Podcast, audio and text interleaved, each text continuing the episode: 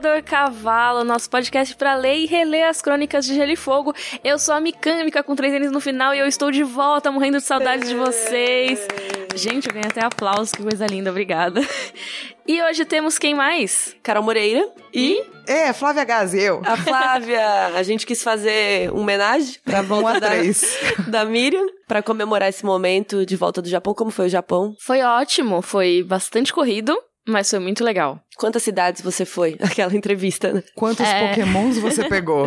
Nossa, então, eu sabia que eu só jogo Pokémon GO quando eu tô no Japão, né? Eu Isso é- volto pro Brasil e esqueço. Ah, Não é? sabia disso. É, eu jogo muito quando eu Não, tô no vamos trocar o código de migas, ser migas. Vamos, vamos. Mas é engraçado, eu sempre, tipo, paro de jogar aqui, aí eu, quando eu volto lá, nossa, é mesmo, Pokémon GO é mó legal, né? E aí eu abro e jogo de novo. Vamos fazer raids. Eu faço raids. Ah, eu que que é quero. isso? Quando você se junta no final de semana, às vezes tem uns eventos. Daí você vai nos parques batalhar pra pegar uns Pokémon que não, não aparece sempre. Então, da última vez era o Mewtwo, que é o Pokémon mais super duper, super blaster, mega, ultra coisa. E daí... Claro, entendi tudo. Pô, eu E daí eu participei de uma um raid Mewtwo. do Mewtwo ali no Japão e eu não capturei ele. Como assim? Mas você só fez uma vez? Só uma vez. Não, a gente faz tipo um bilhão de vezes a raid, mesmo porque vai que pega Shiny. É verdade. É que eu tava passando assim rapidinho, eu não podia parar pra fazer, sabe? Mas enfim, fui Enfim, pra foi bom. principalmente Tóquio e Kyoto. E foi muito bom, foi ótimo. Que bacana. então Porém, tá. sem Mewtwo's. Sem Sem Mewtwo. pokémons. Mas eu trouxe muitos bonequinhos. E trouxe mimos pra gente também. Trouxe É. Ganhamos mimos. mimos. Tão É. bonitinho. Eu E ó, queria dizer que eu não tô devendo dinheiro pra vocês. Ah! Eu ouvi os episódios, tá bom? Ah, mas você só falou hoje, É, foram já 200 era. pra cada. Exatamente. Ah, eu paguei mimos. Não, mas não valeu. 200 reais de mimo aquilo. Olha. Não, foi bom o mimo, foi bom. não tô reclamando. Traga mais mimos. Mas sabe, a Miriam só falou no WhatsApp, tipo, não estou devendo 200 reais, quando ela já estava 200 devendo 200. Exatamente. Ou seja, faz dois dias que ela lembrou de avisar. Que, gente, tava tão louco. Mas você até ouviu, né? Você ouviu antes, mas Sim, esqueceu de porque falar. eu cuido do upload do podcast. Então, tipo, eu tinha que passar pra Jennifer as coisas e eu consegui ouvir. O melhor é a pessoa Mas alguém que perde avisou? a aposta porque esqueceu de avisar que venceu a é. aposta. Vai Gente, ser. Eu tava tão exausta que eu só, tipo, ah, Você ouviu e esqueceu de falar pra gente. Foi isso. por que que eu ia falar? Pra não dever Para- dinheiro. É, exato, esse ah, era o mas eu combinado. achei que era uma brincadeira só. Mas Não? era, era real. É uma A brincadeira levou- séria. A Flávia levou muito a sério. A gente assinou. A gente, né? Jesus. Mas vamos pras perguntas? Vamos pro bloco de Vamos. perguntas.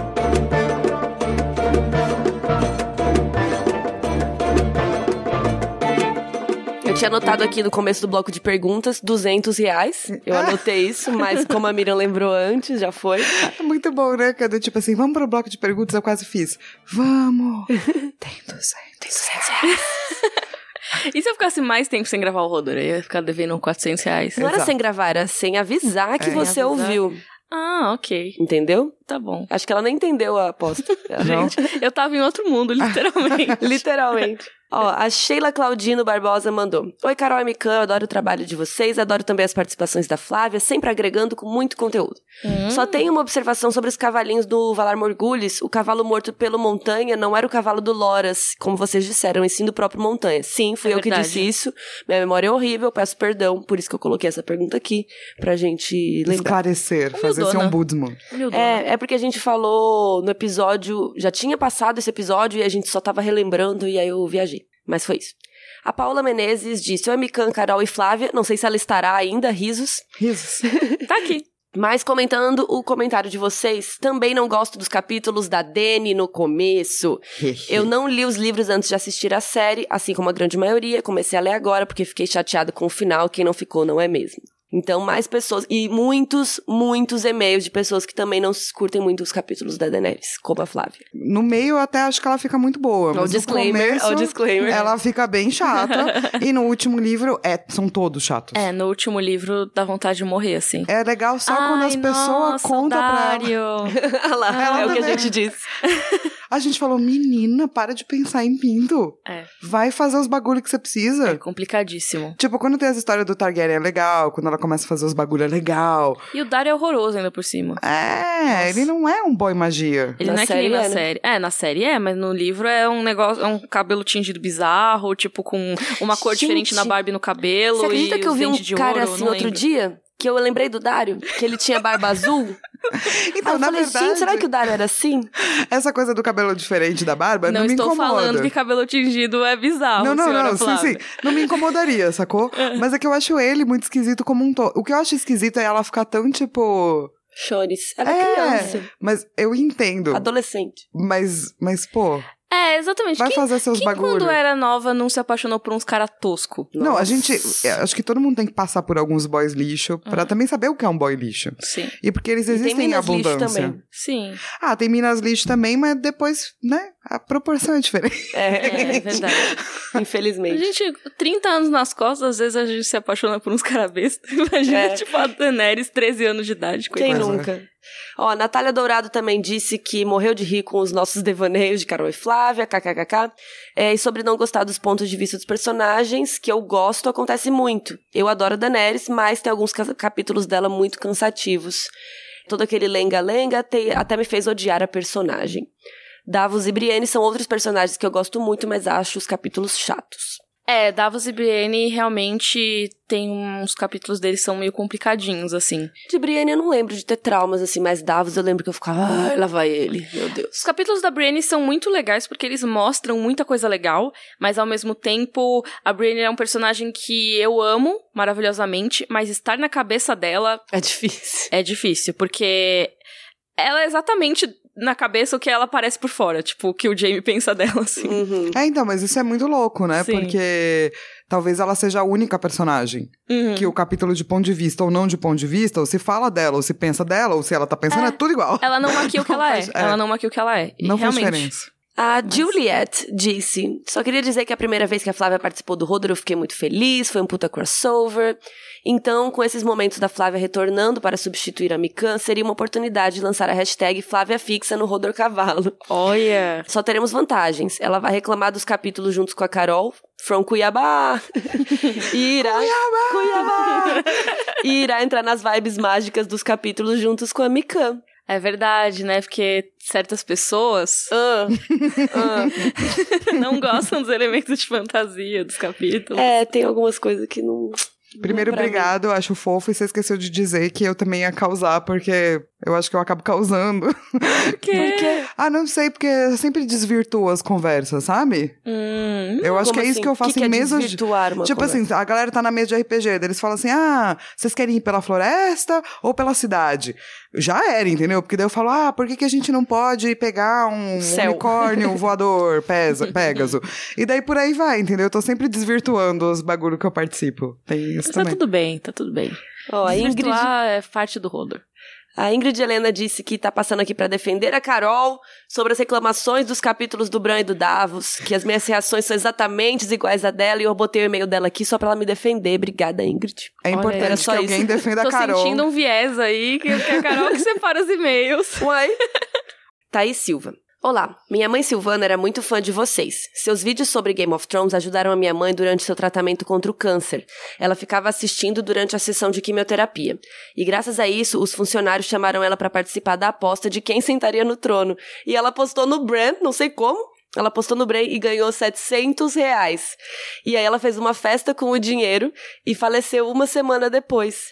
Ela era muito fã de Gente! vocês e sempre falou que queria muito apertar a Mikan. KKK. Ah, Ela até tentou ir ao encontro com vocês, mas acabou passando mal no dia.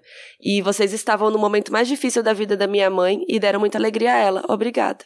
A Miriam está chorando um pouquinho. Eu não Ai, chorei porque eu chorei na hora que eu li. gente. Que triste e feliz. Lá, a Miriam tá chorando muito. Cara, primeiro, meus sentimentos Sim, com relação Thaís. à sua mãe. Nunca é fácil viver um período de luto. Não esquece que você vai se sentir muito sozinha, mas você não tá. Procura ajuda, seus amigos, terapia. Todo mundo tem que fazer terapia, tá? Então só vai. Eu, eu tô dando tempo pra Mika se recuperar, pra ela poder falar com você. É, eu fiquei muito Desculpa. feliz com o seu e-mail, Thaís. Obrigada por contar a história da sua mãe. Eu não tinha a menor ideia disso e fiquei mó feliz que ela apostou no Brain e ganhou 700 Sim. conto, cara. E fez uma festa. Ainda Essa é uma, uma pessoa festa. correta na vida. É isso, é isso. Dinheiro que vem fácil, dizem por aí, vai embora fácil. Então faça festas. É isso. Ai, desculpa, gente, eu não consegui. Desculpa, eu chorar. te peguei desprevenida. É, mas obrigada por ter compartilhado essa história com a gente. Nossa, pô, é muito legal saber que a gente faz a diferença na vida de algumas pessoas, de verdade. É, e esse tipo de e-mail é muito foda pra gente, porque às vezes a gente tá desanimada, né? A gente tá cansada, trabalhando muito, e aí a gente recebe esses e-mails e dá força pra gente continuar. Sim. E é isso, vamos É pro isso. capítulo? Sim, um beijo.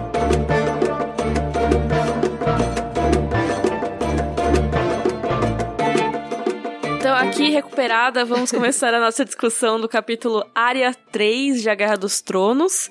Eu não podia voltar sem falar que esse é um dos meus capítulos preferidos. Vou abrir um parênteses. Esse é o meu capítulo favorito. Não, sério, esse realmente é um dos meus capítulos preferidos. Eu, eu pedi pra alguém fazer uma compilação de quantas vezes a Miriam falou isso. Em breve a gente vai A receber gente algum faz um episódio de duas horas só com os excertos. Sim. Deu falando, posso abrir um parênteses? Esse é E meu falando que é o preferido. favorito. Não, sério, esse capítulo é muito bom, mas enfim. Carol, a sinopse, por favor. Arya, ao perseguir gatos pela Fortaleza Vermelha, dá de cara com o príncipe Tommen e a princesa Myrcella, que não a reconhecem. Ela foge dos guardas Lannisters e vai parar em um local abaixo da Fortaleza Vermelha, cheio de crânios de dragões. Ao fugir dali, ouve vozes de dois homens confabulando. Eles mencionam, entre várias outras coisas, o rapto de Tyrion, uma guerra e a morte de mãos do rei. Quando consegue sair do local, Arya vai procurar o pai para contar tudo, mas não consegue fazer com que ele leve seus apelos a sério. Porra, Ned. Pô, mano do céu. Ai, Mas não é só o Ned, né? É todo mundo. É, ninguém escuta a mulher. É. Nesse, né, naquele Mas ela tempo. é criança. A gente recebeu vários e-mails com naquele tempo nas frases também. Eu não separei nenhum porque acabou focando em me defender, mas tinha muitos e-mails sobre isso também. Mas, meu, ninguém escutava mulher. É, sim. Dá muito ódio. Não, ainda mais criança, realmente. A área tem o, o combo da não me ouvem. Mas esse capítulo, ele realmente foi um capítulo que foi até difícil de escrever o roteiro, porque tem muita coisa, cara. É que nem o capítulo do Eddard 7 lá, que também tem muitas. Mas o Eddard 7, ele é mais porque são vários momentinhos. E a gente tinha que comentar cada momentinho separado, né? Que até no fim das contas nem deu pra comentar tudo de tanta coisa que era. Nesse caso, são poucas cenas. Se for pensar, tem três momentos principais, vai. Tem a área perseguindo, com Tommy e Myrcella. Depois tem a área nas, nas masmorras ali, né? No porão, na verdade, com os dragões. E ouvindo Varys e Ilírio, que... Spoiler que é Varys e Ilírio, mas Opa! a gente já vai falar sobre isso. E depois disso, a área voltando pra Fortaleza Vermelha e batendo papo com o pai. São só três momentos, mas são três momentos que são tão carregados de coisa que a- o roteiro deu, tipo, sei lá, seis páginas. tipo, absurdo. Mas enfim, acho que vamos começar pelo começo mesmo, que é caçar gatos. É, eu gosto que ela meio que passa um pouco dos ensinamentos que o Círio tá passando pra ela, que a gente não viu porque já passou um tempo, mas a gente vai começando a entender o que, que ele ensinou e tal, e uma das coisas é pegar gatos, que é uma parada muito difícil, aparentemente. Eu não sei porque eu não é tenho. difícil. É muito É difícil. Vocês muito duas têm gato? difícil. É. A última vez que a Furiosa fugiu, demorei mais de 12 horas pra resgatar. Eu precisei tirar todas as telhas de todas as casas da minha vila. E daí não adiantou nada disso, eu tive que subir no forro. E tinha um lugar que eu não conseguia passar e ela teve que vir. Foram assim, momentos de tensão pra capturar uma gata que não tem uma pata. Ela só tem três, tadinha. Nossa, é mesmo, né? Caramba. Minha mãe falou que se ela tivesse quatro patas, ela tava no topo do edifício Martinelli, sabe? Assim, com as patinhas pra cima, assim. Porque. Dando rolê. E isso foi, tipo, um dia de capturar um gato. Quando ela fala, ah, eu tenho que capturar gatos e eu tava ficando boa nisso, eu já tava do tipo, nossa senhora, menina. Ela já tá ninja. É, Não, porque realmente essa coisa de você pegar gato, assim, é muito tensa. Quando o gato não quer ser pego, ele não deixa. E ele some, né, na casa também. Some. Imagina no, no castelo. Cara, teve um dia que a gente foi levar a Amora pro veterinário. A Amora é uma das minhas gatas e ela é a menor de todas. Só que ela é muito rápida e muito magrela, então é difícil de pegar, assim, porque você pega e ela meio que passa por meio dos seus braços, assim. E aí a gente sabia que ia ter que colocar ela na caixinha pra levar de transporte, e a gente fechou todas as portas da casa, assim, sabe? Pra deixar só um cômodo, que era a sala. Tentar facilitar. Só tinha um lugar na sala pra ela se esconder, que era embaixo do sofá. E eu e a minha mãe, a gente ficou tentando catar ela. E aí, corria pra baixo do sofá. Aí, ai, levanta o sofá! Aí ela fugia debaixo do sofá. Aí uma corria atrás. E ela ela pra porta e voltava e ficava pra... A gente ficou, Nossa. sério, umas duas horas pra tentar pegar ela e botar na caixa. Mas é perder o horário do E veterinário? o pior Como é que faz? quando você vai botar na caixa, é, quando você vai botar na caixa, você colocou a caixa aberta, assim, de, de lado, sabe? Pra, pro gato deslizar. Ele abre as patas. Ele abre as Ele patas, encaixa assim, assim. aí faz tipo, não. Não vai entrar. É, e aí eu você tenho enfia uma- a parte da frente, e aí você vai enfiar de trás, a parte da frente sai. assim. Do, do gato? Você quer falar a parte da frente do gato. Ah, entendi. Eu tenho uma técnica, Ah. que é colocar migalha de pão e queijo no Queijo. fundo da caixa. E daí eu finjo que eu não estou vendo. Eu fico Ah, tipo. "Purananananana". E daí a gatinha, tipo, vai indo devagarzinho pra dentro Uhum. da caixa. E você tá. taranana. E daí a hora que ela entra, você tem que ser muito rápido. Muito. É uma armadilha isso. É. Mas então, cara, isso não funciona com a Amora, porque ela não come. É bizarro. Ela não, não gosta de comida. A ricota, você põe qualquer comida, ela vai atrás. A Amora, você tem que, sei lá, botar plástico, porque ela come plástico. uma guimba de cigarro, assim, ela tipo curte. isso. Ué. Ela só come lixo, cara. Você pode tentar isso aí. Bota a guimba de cigarro, um plástico, todas as coisas ruins, assim, É. vai que ela. Mas enfim, tudo isso pra dizer que a área pegar gatos é realmente. É um treino. É, é Tá. um treino ninja. Não, e tá arrasando. Eu acho que, tipo, É melhor que crossfit. Com certeza. Ainda mais no castelo, porque ela tem que fazer parkour. Ela tem que ser É. rápida, Ela ninguém fala pode que ela ver. tá toda ralada, que o joelho dela tá, tá todo ferrado, que a, a calça dela já é um frangalho, assim, né?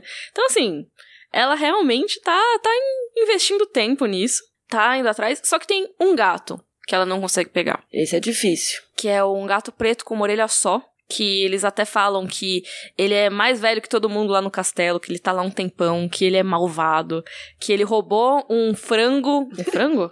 Um pe- peru? Não lembro o que, que É, no, no meio do banquete, né? é, ele roubou, tipo, uma carne da mão do Tywin Lannister.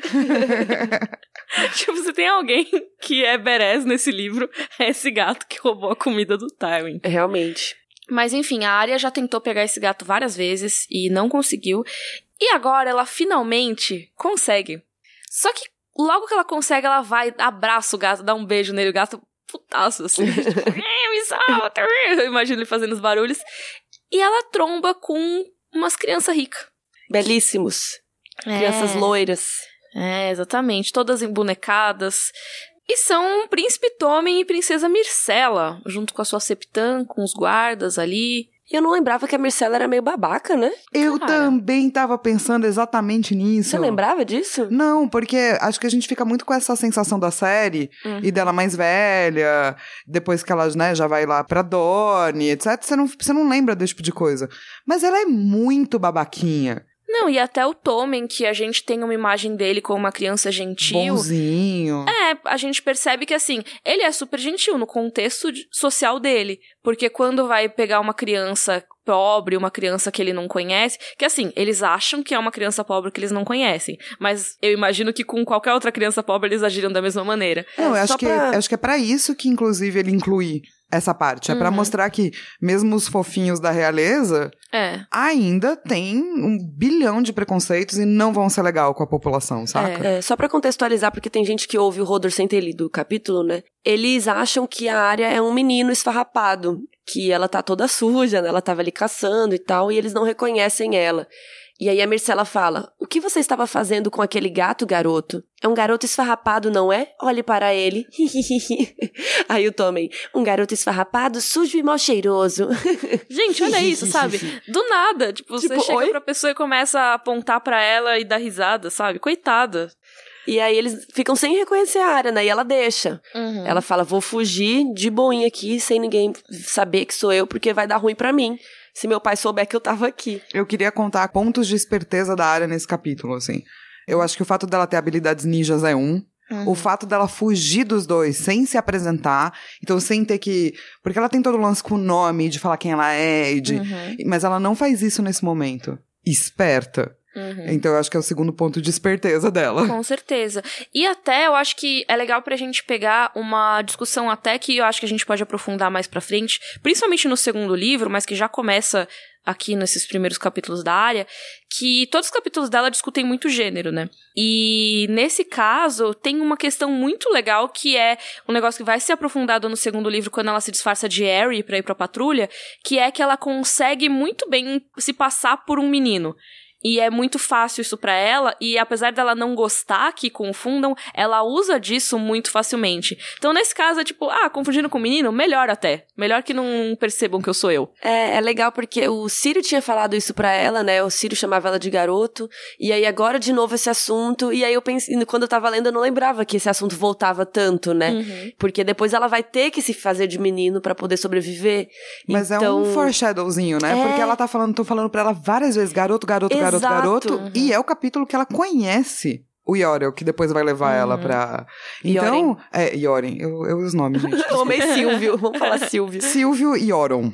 É, que ela conhece o Yoren. Então, eu acho que depois que você lê pela segunda vez, você começa a perceber todas essas pequenas coisas que ele já vai criando, quase como pequenas armadilhas, assim. É, tudo E foreshadowing. pequenas soluções, né? Uhum. Do tipo, ó, estão te trocando aqui, você não gosta, mas olha esse outro personagem aqui que você acabou de conhecer numa situação esquisita. Outro foreshadow que é mó legal é que ela tá falando assim, ah, eu não sou um garoto, meu nome é Arya Stark de Winterfell. E isso vai ser muito marcado depois quando ela não vai poder usar o nome dela. Sim. Então eu acho que são, esse é um capítulo que nem o capítulo do Ned, é um capítulo que mostra muitas possibilidades e já vai contando muitas coisas que estão por vir, assim. Exatamente, já coloca o personagem da área pra gente ver o que, que ela pode fazer no futuro, né? Só lembrando que esse Eu Sou a Arya Stark de Winterfell é quando ela fala pro guardinha depois, não é agora no Tommen e na Micela. Quando ela chega lá pro guardinha, ela sabe usar a identidade dela quando precisa. Não, e ela é fala pro importante. Yoren também, né? Eu sou o Arya Stark. Tipo, ela. Acho que ela fala umas duas, três vezes, assim. é, sim, capítulo. exatamente. Que, nossa, isso na área é impressionante quanto vai ser importante depois. Quanto que ela precisa do nome, quantos nomes ela vai usar, quantos disfarces ela vai usar. E aí ela vai entrando cada vez mais fundo ali no- nos, nos porões, nas coisas secretas ali da Fortaleza Vermelha. Porque a gente já viu naquele capítulo do Ned que o Ned saiu com o Mindinho por baixo, né? E de repente ele já tava lá fora. Então aqui de novo vai acontecer isso, porque tem umas passagens secretas, tem umas coisas bizarras ali por baixo da Fortaleza Vermelha. E a área vai andando, andando, andando, até que chega uma hora que ela encontra o Tommen e Myrcella e depois ela foge. Muito rápida, né? Que ela fala calma como as águas. Ela fala vários ensinamentos do Sírio que são É, super rápida legais. como a serpente. É, não sei o que lá, como a cobra, como a corça, isso, todos os bichos aí, tudo. Sim. e aí ela vai fugindo, fugindo, fugindo, só que quando ela vê, peraí, onde estou? E tá escuro pra burro. Sim, ela tá num porão, um porão escuro como o breu, que é um lugar úmido, que tem paredes de pedra. E ela, ah, tô aqui mesmo, né? Pelo menos tá seguro. Eu vou contar até 10 mil. E Bacana, 10 quando mil. eu chegar em 10 mil, quer dizer que já tá seguro pra eu sair, ou seja, passou um tempo, né? Então tá. Só que ela conta, tipo, até 87, sei lá, bem pouco. e a pupila começa a se acostumar à iluminação de lá de dentro. E ela começa a ver umas coisas estranhas. É, então, quando a gente tava falando dessa passagem que já foi usada, né? de- eu tava. A hora que você tava falando isso, cara, eu, eu fiquei lembrando que quando eu leio, eu sinto que o George R. R. Martin, ele constrói os capítulos como se fossem jogos de videogame. Uhum. Que, tipo, primeiro você apresenta uma mecânica. E daí a pessoa sabe que aquela mecânica existe, daí ela pode usar. Então ele vai meio que fazendo isso. Então ele apresenta isso, apresenta aquilo, apresenta. Uhum. Então agora ele tá apresentando a sensação que as pessoas têm ao ver dragões, mesmo com eles mortos. Uhum. E mesmo uma pessoa que sabe. Então ele vai meio que criando legos. E você vai podendo empilhar em vários capítulos, assim. É. Sim, e cara, a percepção da área do dragão é muito boa, assim, nesse capítulo. Porque ela não saca que é um dragão. Na série ela saca. É, são os, os crânios, né, que ficam ali embaixo. Isso. E na série não tem como não sacar, né? É, porque já vai ter lá o bichão na, na tela, não tem como ela. Ai, não, não entendi, vai parecer que a personagem é burra. Mas nesse caso, não, tá narrando que é uma escuridão, assim. E ela começa a ver os dentes dos monstros e os olhos vazios olhando pra ela. Realmente, se você é uma criança de 8 anos, isso parece um monstro olhando pra você no meio da escuridão. Não, e sabe? você tá ali sozinha, tá super escuro e você começa a ver umas coisas estranhas. E ainda que a área consegue, né, apesar de todo aquele medo, ai, nossa, esses monstros, não sei o quê, ela consegue se lembrar dos ensinamentos do Sírio.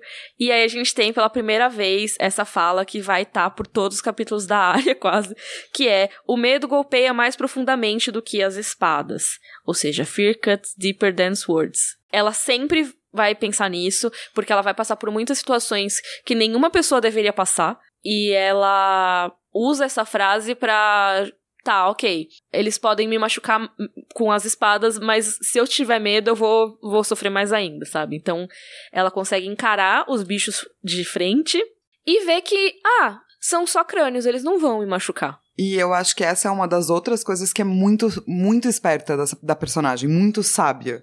Tipo, ela se acaba se colocando em situações na qual ela sente muito mais medo, mas é, é um medo quase desejado, porque ela quer explorar. Uhum. E não tem como você explorar sem medo. Não tem como você explorar sem desconhecido e sem a possibilidade de morrer, cara. Essa é real, assim. Sim. Então eu acho que a conclusão que ela chega, que o medo que ela sente é também um tanto desejado, quase, e é menos importante, ou, ou que ela não deveria dar tanta importância e ela deveria né, continuar indo pra frente, é uma coisa muito esperta. Porque ela poderia simplesmente abandonar essas demandas, Uhum. mas ela escolhe a aventura o tempo todo, sabe? E uma coisa interessante é que apesar dela ter racionalizado tudo isso, ela ter fechado o olho, aí quando ela abriu não tinha mais o medo, mesmo assim, ela ainda tinha a sensação meio que sobrenatural até de olhar para os crânios dos dragões, como se eles ainda tivessem a intenção de matá-la, não sei o quê. Porque você olha para um crânio de dragão, é um bicho gigante, e eu imagino que eles devem ter uma aura assustadora mesmo, sabe? Então, mesmo uma pessoa que racionalizou, ah, beleza, são bichos mortos, não podem me ferir, eles podem, de alguma maneira. É, então, mas é. Você nunca vai parar de sentir medo. Uhum. Você só vai tentar controlar ou tentar imaginar como é que você vai agir frente a isso. E, e é por isso que eu acho que a escrita nesse momento é muito sábia, assim. Porque é Sim. tipo, ela não vai parar de sentir medo nunca. Mas ela sabe que ela pode enfrentar esse medo independentemente de qual seja. Sim. Esse capítulo é muito bom pra criar tensão, né? Tudo é tensão e tudo é mistério. E é o capítulo que a gente já vai falar do Varys e do Illyrium, mas que assim, no começo você não sabe o que tá acontecendo. Você tem que sacar e montar o quebra-cabeça, e a área não sabe o que tá acontecendo, é muito legal. Mas só pra trazer aqui dos dragões, que, por que eles estão lá, o que, que eles estão fazendo lá, só resumindo. Esses dragões são os crânios dos dragões que já morreram. Pra quem não sabe, os dragões foram extintos já nessa época da história. Eles já tinham sido extintos há mais de 100 anos, mas os Targaryen preservavam os crânios, eles deixavam decorando a sala do, do trono deles lá Bem em Porto bacana. Real. É, assim, lindo, né? Mas Ah, pra mas a- lembrar, né? E pra dar medo nas pessoas, Uhum. Né? Você chega aqui em casa e imagina que tem todos os crânios dos meus cachorros assustadores que eu já tive. Mesmo se não fossem assustadores, sacou? Seria Tipo, bizarro. e aí? Tipo, que você e aí, Carol? tem uns crânios aqui e tal. Mas é realmente, porque, pensa, se a área encontrou. Tudo bem, que ela encontrou no escuro, tomou um susto. Mas assim, só de olhar, ela já sentiu é, esse pavor, né? Imagina você ir lá pra ter uma audiência com o rei e você é lembrado desses monstros, realmente monstros. Dragões são bestas sobrenaturais. é lembrar tipo, o poder deles, né? Exatamente, eles tinham lá isso, só que aí quando os Targaryen caíram, o Robert, ah, ô, ter dragão aqui coisa nenhuma, porque isso é um símbolo Targaryen. Olha, eu tiraria também, se eu fosse ele. Eu tiraria também? Também, eu concordo, ele tem que tirar mesmo. E aí pôs tudo no porão ali, num dos porões de Porto Real, né, da Fortaleza Vermelha. A gente não sabe exatamente a localização, já que a área se perdeu super pra Ela não entrar lá. sabe? Como que a gente É. vai saber? Então não é um lugar super, assim, acessível. Na série a gente já vai falar também, desculpa, eu tô adiantando coisas da série também. Mas é mostrado como um lugar que tem archotes de luz, assim. Então parece que é um tipo um museuzinho que eles têm lá. Sabe, na série é, uma- é um lugar muito visitado esse, eu penso ca- um, esse canto. um pouco nas criptas de Winterfell, sabe? Um lugar meio sombrio, É. mas tipo, é uma homenagem, mas é esquisito e dá Mas, medo. gente, a gente visita cemitério até Sim, sim. hoje. A gente Uhum. visita, meu, zoológico. Não, Saca- não, mas é- o que eu quero dizer é que na série parece que eles estão expostos lá pra serem Para visitados. ser tipo um zoológico. No livro parece que tá, tipo, amontoado lá, sabe? Eles tacaram num depósito e ninguém tomou conhecimento. O e a área foi parece para lá. muito mais correto, né? No sentido de que se você fosse uma pessoa não Targaryen que conseguiu o trono, você não ia falar, bora fazer um museuzinho ali? É, É. e que quer destruir qualquer evidência da Sim. existência dos Targaryen, que é o caso do Robert, sabe? Tudo que lembra dos Targaryen ele quer eliminar. Então, assim, alguém deve ter convencido ele a não destruir aqueles crânios, porque são peças muito valiosas, o osso de dragão é um material muito valioso. Mas também ele, ah, então tira isso da minha vista, sabe? Não quero saber. No Skyrim também. É, é muito importante. É um joguinho que se você pega muitos ossos de dragão, depois você pode construir uma armadura, ó, É, Show. É um material ótimo. topster, cara. Top. Então vamos falar desses homens misteriosos que a área vai acabar encontrando. Na verdade, não vai encontrar porque eles não vão saber que a área tava lá. Então a área tá lá nesses lugares estranhos e tal, quando ela começa a ouvir umas vozes. E aí ela vai ver que essas vozes estão vindo de dentro de um poço. É tipo é um foção, assim, né? Um espiral, e as vozes estão subindo, como se fosse um eco, né, mesmo? E aí, conforme eles se aproximam, ela consegue identificar algumas coisas, né? Ela consegue identificar sotaques ou aparências quando eles chegam mais perto e tudo mais. E aí, nesse capítulo, não é citado nenhum nome, não é citada nenhuma informação muito que a área vá saber quem é. É, a gente sabe que tá lendo, a gente não sabe quem são as pessoas, mas a gente começa pelas conversas. É bem esquisito essa é, história. dá pra sacar o contexto. E pelas descrições, né? Sim, exatamente.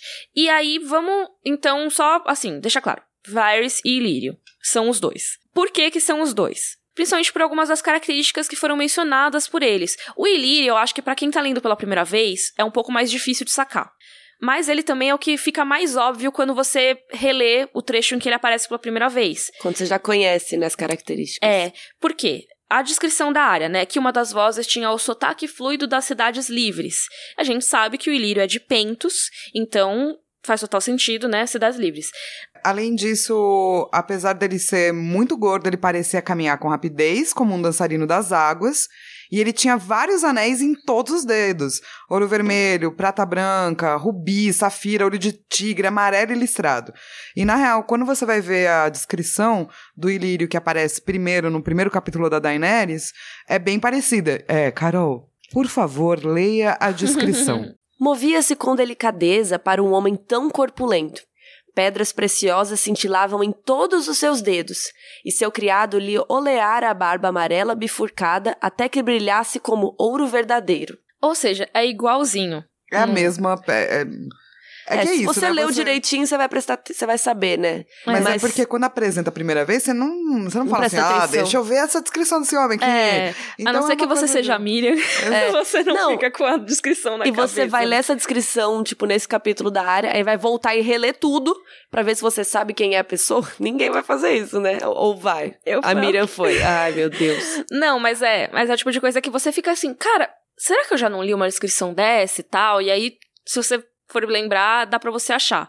O Varys não bate exatamente com nenhuma descrição que a gente leu, mas com base no que a gente já sabe sobre ele, a gente consegue deduzir que é.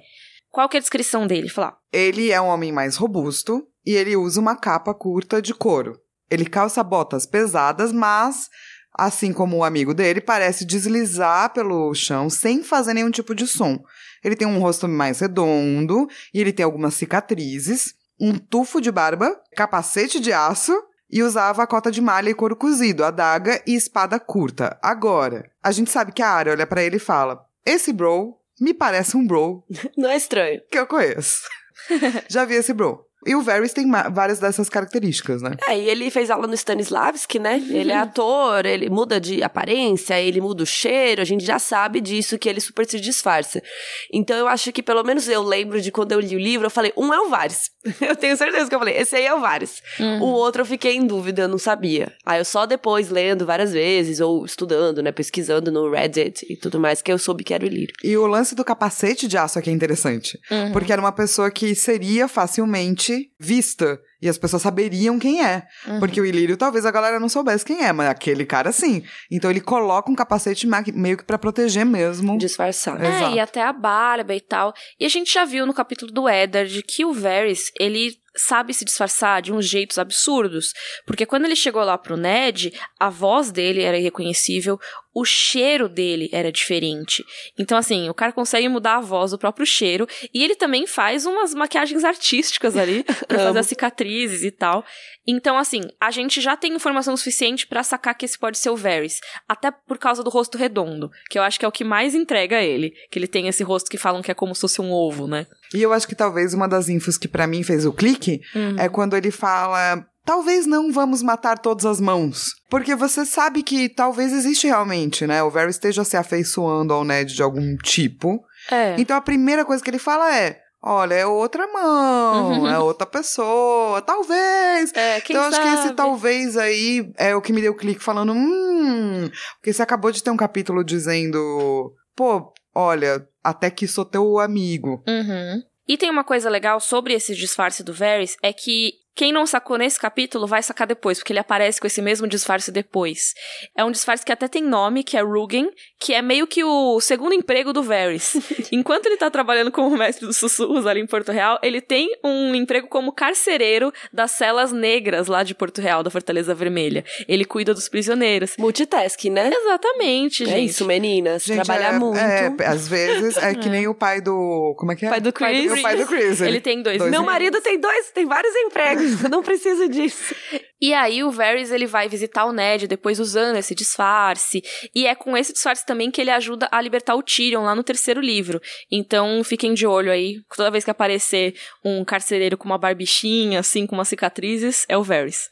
E aí, esses dois caras têm umas conversas muito estranhas, que a área não sabe de muita coisa, mas a gente que está lendo o bagulho, a gente sabe de umas coisas que eles estão comentando que são muito estranhas. Então, eles falam sobre como o Ned já encontrou um bastardo, o livro e o resto virá em breve. Ou seja, realmente tem alguma informação aí que o Ned tá chegando e vai descobrir o que será. Ai, posso fazer um parênteses estilo Mikan? Pode. Acho muito fofo que depois que a Arya vai contar o que ela viu, ela fala assim: o bastardo é com certeza o John. Porque é tipo o É o único, único bastardo que ela conhece, gente. É muito Sim, fofo. É muito fofo. Era esse o parênteses. Fecha parênteses. e aí eles comentam que os idiotas, que eles estão se referindo aos Lannisters, tentaram matar o seu filho, porque eles estão falando do Ned, né? Que é o Bran. E o Ned não é alguém que poria isso de lado. Então eles estão começando a falar várias coisas interessantes. E aí estão se referindo ao Ned, claramente. Que é pai da Arya. Eles falam também que em breve lobo e leão se atirarão à garganta um do outro e eles não têm como evitar, ou seja, uma guerra. Só que a gente vai falar dos planos daqui a pouco. Mas eles ficam meio, não, não pode ter guerra agora, por Vamos quê? segurar um pouquinho? pessoal? É, porque a princesa, ou seja, a Daenerys, está grávida. E o Caldrogo não vai se movimentar até que o filho nasça. Porque você sabe como são selvagens. É. O que eu acho uma colocação estranhíssima. Porque assim, a mina tá grávida. Por que raios ele vai colocar essa mina num barco pra passar meses pra ela ter esse filho no barco? E não, e uma tá guerra. certo o selvagem? E levar pra guerra. Tá certo esse selvagem, sacou? Não entendi, eu não entendi muito bem essa colocação. É, não eu fiquei faz tipo, sentido. mano, É. o que, que você quer que. Mas é interessante porque no capítulo da Daenerys acaba com ela achando que tá grávida, né? Então a gente Sim. não super sabe disso ainda. Mas essa informação acabou de chegar aqui em Porto Real. Uhum. Então é interessante, quando ele fala isso, você fala, putz, então ela tá grávida mesmo, e a informação, não sei como, já chegou lá. Então, quando a galera tava. Como essa informação chegou lá? Fiquem de olho. Teve uma temporada, não teve? Que a galera tava, ah, a informação tá chegando muito rápido. Aí, gente, É. tá desde o primeiro livro. A informação é a coisa que mais viaja rápido. O Jorah tem WhatsApp. Isso. Certeza. É o e-mail do corvo. É. Mas é, sim, a informação chegou pelo Jorah. Só. E, e rápido. É, sim. Rapidinho. Aí o Varys também fala que o Stannis Baratheon e a Lisa Arryn estão longe do seu alcance naquele momento e que os rumores são de que ambos reúnem espadas. E já temos aí personagens que ainda não foram apresentados, né? Que já estão. A Lisa daqui a pouco vai aparecer pessoalmente, né? É, já estamos falando da Lisa tem um tempo já, É, né? sim. Mas que ainda não foram apresentados assim, não apareceram Uhum. em cena. O Stannis mesmo só vai aparecer no próximo livro, mas a gente já falou um monte dele aqui, porque ele é um personagem importantíssimo mesmo nesse primeiro livro. E eles estão lá já se preparando pra guerra, ou seja, reunindo espadas. E aí eles falam do plano que o Loras e o Renly querem trazer a Marjorie pra corte, que é uma parada que a Miriam já tinha comentado aqui no podcast, e agora a gente tá vendo no livro pela primeira vez. Que eles falam, porque a gente já tinha visto que ele tava carregando um colarzinho com a fotinha dela, fotinha assim, né? Um desenho, sei lá, uma ilustração. E aí eles falam: a moça é uma donzela de 14 anos, bela e maleável. Pretendem que Robert a leve pra cama, case-se com ela e faça dela uma nova rainha. Eita! É, Ana Bolena. É, na Vai chegar pra assim, causar. É um plano que faz sentido, mas é um plano muito de quem curte intriguinha, saca? Sim. Do tipo assim, nossa, esse, esse carinha aí, ele já pegou a mina, depois pegou a outra e gosta de várias minas. Vamos apresentar mais uma mina pra ele. Quem curte muito uma intriguinha. É, e assim, se eles fizessem isso, né? Acho que a gente não pode entrar muito a fundo, porque esse capítulo vai ficar muito longo, mas Já assim. tem 50 minutos. É, já tem 50 minutos e a gente nem começou a falar do plano do Varys ainda. Mas, esse plano do Loras e do Renly seria muito assim, pra eles conseguirem fazer isso de colocar a Marjorie, eles provavelmente teriam que fazer a acusação da Cersei de adultério. Então, assim, isso desagradaria o Tywin e talvez também começaria uma guerra se eles não fizessem com cuidado e tudo mais. Então, tudo isso faz parte desses papos que eles estão falando de guerra, de tretas e tudo mais. Mas só para lembrar aqui que Marjorie ser rainha é uma ideia muito mais antiga do que a galera costuma lembrar. É, essa queria ser rainha, meu Deus. Nossa, sim. E aí o Varys fala assim: Mindinho, só os deuses sabem que jogo o Mindinho está jogando. nem o A Mindinho gente sabe. sabe. Não, nem o Mindinho sabe o que ele tá fazendo direito. É verdade. E aí, tem uma coisa muito legal que eu gosto de re- reparar nesse capítulo, que é que eles que é o seu capítulo mencionam favorito. que é que eles mencionam que a Catelyn capturou o Tyrion Lannister. E eles já sabem disso antes mesmo do Ned saber. Lembrando que no final desse capítulo, o Yoren chega pro Ned e fala: Nossa, eu cheguei aqui, eu quase matei o meu cavalo de tanto que eu corri, porque eu cheguei antes dos outros. Aí o Ned, quem são os outros? E ele, todo mundo tava lá na taverna, todo mundo veio correndo pra Porto Real em busca de dinheiro, de sangue, ou só pra criar intriga mesmo e tal. Eu cheguei antes pra contar pra você. Mas ele chegou antes de todo mundo e contou antes pro Varys. E isso que eu acho muito legal, porque é um detalhezinho, assim. Mas você acha muito que foi o. Yoren que contou pro Varys? Ou foi, tipo, o Varys tem outros passarinhos e outras informações? Ele pode ter sabido por outras fontes, mas assim, se o Yoren realmente se empenhou tanto em chegar rápido, e ele chegou rápido, né? Porque de- logo depois ele vai falar com o Ned, eu acho muito provável que ele tenha falado com o Yoren antes. Até porque, se a gente liga os pontinhos depois, porque quem levou o Gendry pra ficar lá no armeiro aprendendo? O Varys. E depois a área é levada pelo Yoren pra patrulha da noite, junto com quem? Com o Gendry. Então, Uhum. assim, quem é o contatinho do. Tipo, que cuida do Gendry? O Varys. O que eu Então- gostei foi a cara da. que Não dá pra vocês verem a cara, então eu vou descrever. A cara da Minnie ao falar do tipo. Muito Foi empolgado. antes! É, sim. Para o Varys. É, é, É. Teve um, um mixo de traição, É. animação Sim. e juntar os pedaços tudo ao mesmo Eu tempo na cara da isso. Miriam. Eu amo Isso. ficar pensando nos negócios nada a É, eu ver. entendo. Cara, eu, tipo, quando eu. Caraca! E isso, tipo, não fui eu que percebi sozinha, tá, gente? Isso eu li em algum lugar. Tipo, o Yoren é um agente do Varys. Depois, quando você começa a pensar no Yoren como um cara que tem contato com o Varys, tudo faz muito mais sentido. Tipo, por que, que a área tá lá na patrulha da noite, sabe? É, eu confesso que eu tinha pensado que ele ouviu de outros rolês. Uhum. Mas agora faz sentido mesmo. Faz muito sentido. É, ele pode ter ouvido os solês também. Mas eu acho que o coitado do Ned foi passado pra trás pelo Yoren. Putz. E aí eu acho interessante a gente mencionar quem que é Varys e Ilírio, né? Por que que essa duplinha tá junta? Porque são dois personagens que parecem muito distantes um do outro, né? O Ilírio que tá lá no plot da Daenerys, nada a ver. Tá do outro lado do Mar Estreito. E, pô, ele deu um rolê mó rápido também, né? Ele tava lá do outro lado, em Essos. chegou em Porto Real também, pra fofocar com o Varys. É, então, os capítulos da Daenerys, eles estão um pouco localizados bizarramente na, na linha do tempo, assim, é. Tipo, tem coisa que acontece um pouco antes, tipo... A galera que faz aquelas timelines de fã, sabe? Eles colocam o primeiro capítulo da Daenerys como tendo acontecido bastante tempo antes do que é o começo do livro mesmo, pra fazer encaixar. Porque realmente pode ser uma distância de tempo grande, sabe? Entre ela descobrir que tava grávida e esse capítulo ter rolado mesmo. Mas no Uhum. livro parece mais perto. Sim. Bom, basicamente, Varys e Ilírio são amigos desde a época em que o Varys morava lá nas Cidades Livres. O Varys nasceu em Lys. A gente tem um vídeo sobre o Varys, inclusive. Uhum. Posso indicar. Muito bom esse vídeo. Muito bom esse Muito vídeo. bom, recomendo.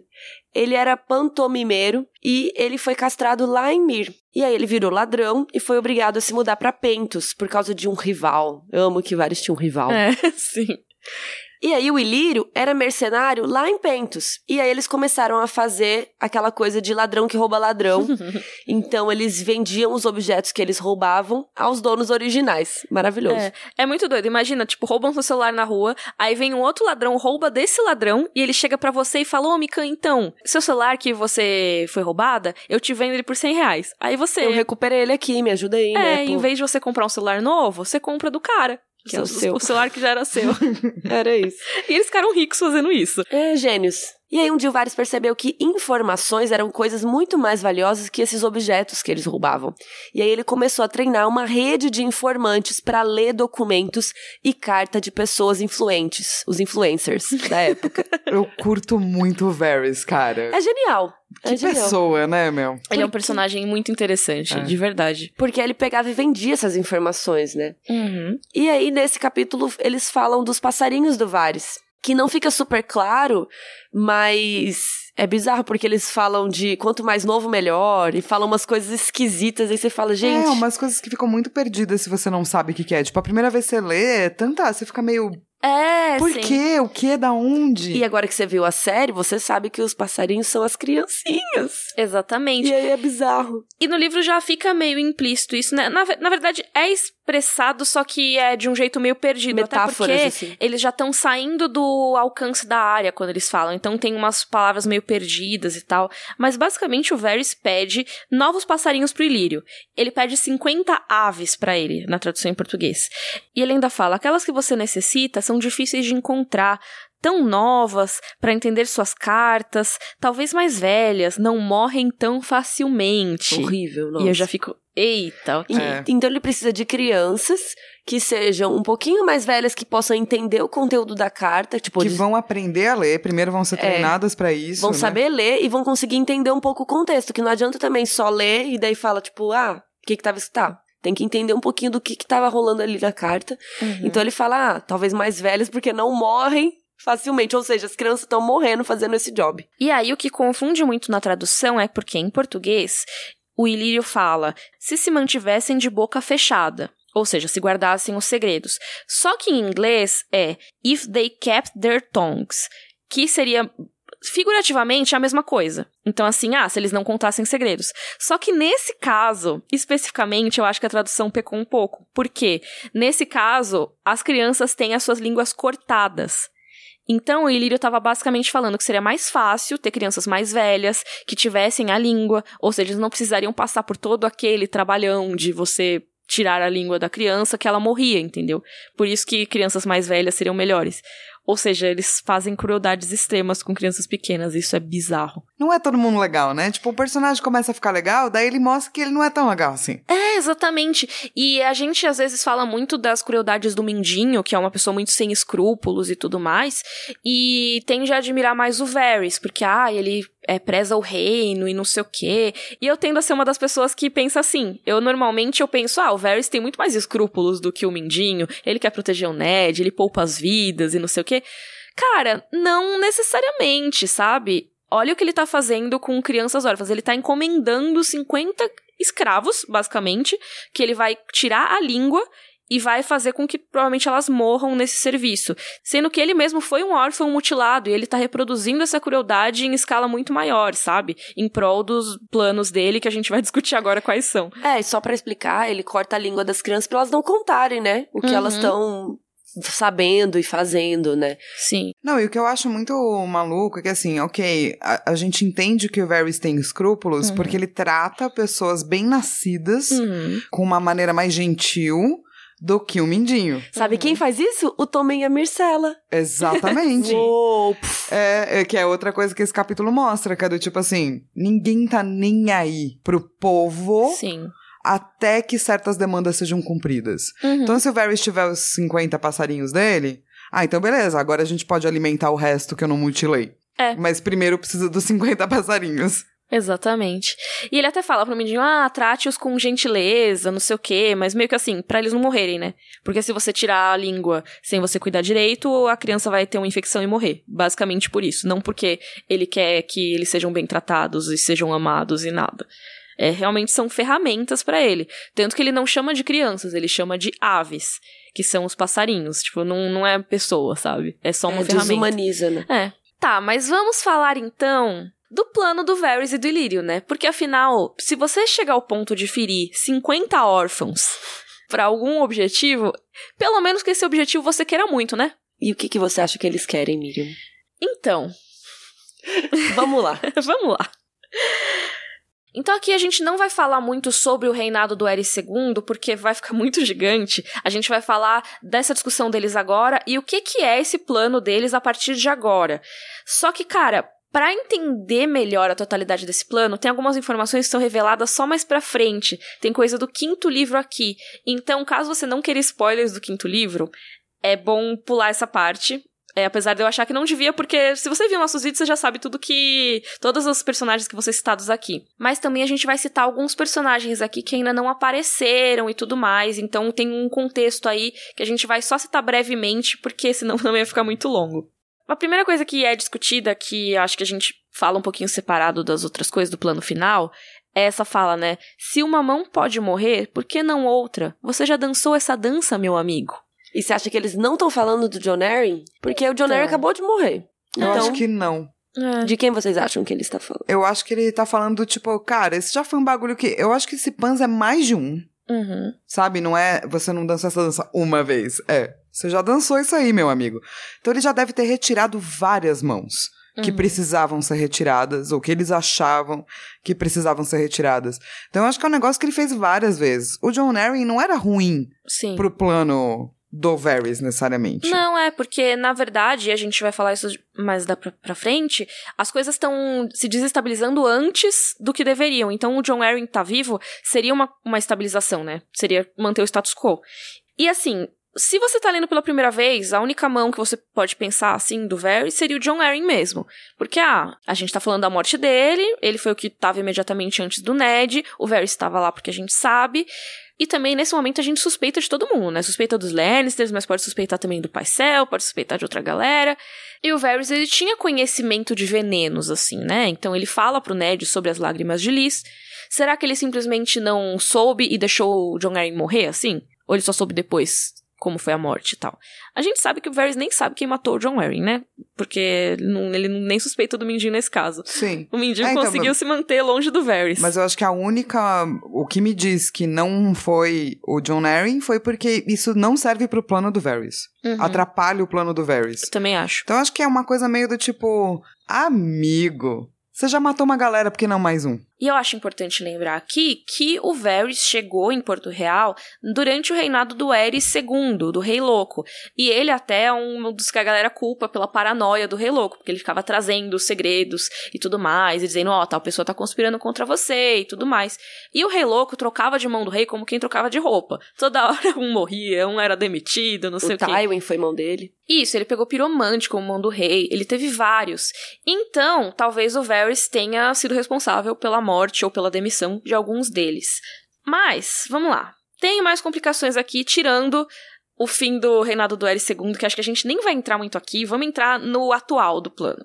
Eles estão basicamente falando aqui sobre uma guerra que desestabilizasse Westeros, e eles estão querendo dar uma adiada nessa guerra nesse momento, não é bom pra eles agora. Mas eles querem. Eles querem que role, mas não agora. E uma invasão do Thrak. Uma invasão pelo Caldrogo. E não é discutido nesse momento, mas lá no quinto livro, ou seja, spoilers do quinto livro, a gente sabe que o Varys quer botar o Aegon no trono. E aí, se você encaixa com esse plano que é discutido agora, seria basicamente, ah, vai ter uma, uma invasão do Thrak e o Aegon vai chegar pra salvar o dia. Só explica quem é o Aegon pra quem não, não leu. É, então, pois é. Em um tweet. Em um tweet, tá. Lembra que a gente falou que os filhos do Rhaegar Targaryen foram mortos no saque de Porto Real? Então, o bebê Aegon tinha sido desfigurado, ninguém reconhecia. Pois é, diz que ele foi trocado, quem morreu foi um bebê aleatório, e esse Aegon foi criado em segredo pra ser o melhor rei de todos os tempos. Há rumores de quê? Há rumores de quê, exatamente. Por quê? Porque, na verdade, ele é um Blackfire disfarçado. Ah, não dá pra saber quem não ele é? é. É. Essa é a minha não teoria. foi confirmado É ainda. uma teoria apenas. É uma teoria muito boa! É. A gente vai falar mais dos Blackfire daqui a pouquinho, mas. Então, basicamente assim, esse plano muda algumas vezes, porque em algum momento parece que a Companhia Dourada ia encontrar os Dothraki pra invadir junto, e aí depois ficou lá esperando o Aegon e tudo mais. A essa altura do campeonato, no primeiro livro, ainda nem tinha a Companhia Dourada contratada ainda. Por quê? Porque eles ainda não estavam esperando guerra tão cedo. E a Companhia Dourada, que é uma companhia de mercenários, caso vocês não manjem quem é exatamente tal, ela quebrou o contrato com Mir, que é uma das cidades livres, lá no quarto livro. Então, só no quarto livro que elas foram realmente contratadas pra rolar essa invasão com o Egon. Então, é muita coisa. E tudo isso é uma questão de timing, né? E o próprio Varys fala de si mesmo como um malabarista com 100 bolas no ar. É, mas é muita coisa pra eles coordenarem, né? Pra que Sim. saia do jeito que eles querem. É, Então, na verdade, se você parar pra pensar, não é um bom plano. Porque ele depende de muita gente Depende. que não são eles. Uhum. Mas depende tanto ao ponto de que eles não conseguem manter. Mas eu entendo que se você é uma pessoa que acha que tem um rei ideal pra colocar num trono, você faz tudo o que você pode fazer E se você é uma pessoa que ainda tem um pouquinho menos de escrúpulos, você realmente faz tudo aquilo que você pode fazer. Uhum. Então eu acho que eles estão se encontrando nesse sentido de tentar manter o plano o mais puro possível. É. Mas eu acho que eles também são espertos o suficiente pra alterando o plano na medida que as coisas vão rolando. Que dá Sim. ruim. Porque não tem como controlar as outras pessoas todas. Isso, exatamente. Então eles tentam dar uma adiada aqui, uma adiada ali. Pra quê? Para os Dothraki invadirem no momento certo. Por quê? Se a guerra começa muito antes, ou seja, se começasse naquele momento que eles estavam falando, o perigo era que não desse tempo do Khal Drogo invadir enquanto a guerra estivesse rolando. E por que, que isso é importante? Porque eles querem pegar um momento instável, um momento que os exércitos estejam lá todos ferrados, todo mundo esteja sem defesa, eles estão batalhando entre si e não conseguem conter uma invasão do Dothraki. Se eles chegassem tarde demais, o Westeros já podia até ter se recuperado desse conflito e aí conseguir se organizar melhor para combater os invasores. Porque vamos lembrar que os Dothrakis são uma força muito poderosa, mas eles não sabem lutar contra castelos, Isso. contra. né, eles não são organizados. Eles são organizados pra outro tipo de guerra. Então o Westeros conseguiria rechaçar Dothrakis É, ou pelo se menos eles tivessem. com certa eficácia. Eles, se eles tivessem mais de boa. Uhum. Então é por isso que é muito importante ter uma guerra num, no momento correto, que depois de uma guerra tá todo mundo ferrado. Ninguém mais tem dinheiro, acabou o aço e acabaram as pessoas também, né? Pessoas morreram. Uhum. E aí, mesmo depois que o plano da invasão do Drogo cai por terra, porque, né, gente, Drogo morre e tudo mais. Spoiler. Eles adaptam pra invasão do Egon e até um possível casamento do Egon com a Daenerys. Lembra, lá no segundo livro, eles mandam o Sir Barristan buscar a Daenerys lá em Karth, não sei o que, não sei o que lá. Tudo isso era pra tentar juntar a Daenerys de novo ali no Ilírio, pra ele conseguir fazer com que elas casassem com o Egon. Mas ela também ignora um pouco, então assim... O que é bom, porque é isso, eu acho que é outro tropo desse capítulo, né? A gente tá falando de controlar e colocar um cara no reino, né, né, né, e tá todo mundo ignorando a Daenerys. Sim, Como ela se é só ela uma não. ferramenta. Exatamente. É porque tinha o Viserys ainda nessa época. Mas né? mesmo até no segundo livro, ah, manda o Sir Barristan pegar ela lá como se ela fosse ouvir, entendeu? É. Porque como mulheres naquela época são tratadas assim, Naquele tempo. É, naquele tempo. Então, meio que eu acho que você coloca o papel das mulheres num lugar tão baixo que a partir do momento que elas têm ideias próprias, vira um descontrole de toda a situação, entendeu? Eles nem consideram ela como um fator que vá desequilibrar o plano, né?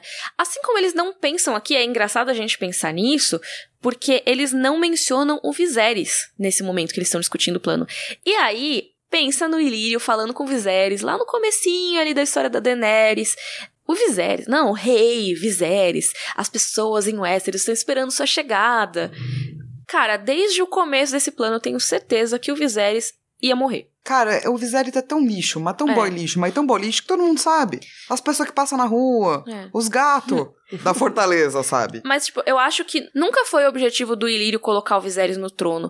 Muito provavelmente, se o Viserys sobrevivesse, seria pra chegar lá em Westeros com um monte de Dothraki e ser odiado por isso, e aí surgir um herdeiro melhor com um direito maior ao trono, que seria o filho do Rhaegar, legítimo e tudo mais.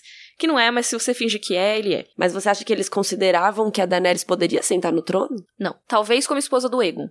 Mas Então eles assim, estavam contando com o Aegon mesmo e foda-se o Viserys. Com o Egon, é. O Viserys, com certeza, pra ser descartado. Ou talvez, assim, vão oferecer pra ele fazer uma aliança com o sobrinho dele, né, o Egon, pra ir ao trono, só que o Viserys nunca abriria a mão desse trono. Mesmo, talvez, se ele descobrisse que tem um herdeiro melhor. Então, assim, Viserys seria descartado, eu acho.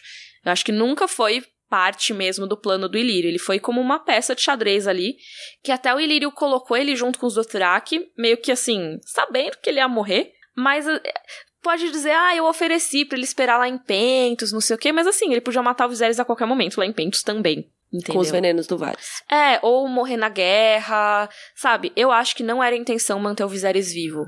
Era tudo pelo Egon. E uma coisa, pra gente se adiantar um pouco aqui, mas depois que a guerra estoura mesmo, eles estavam achando muito ruim a guerra estourar antes, mas ela estoura, o que, que vai fazer?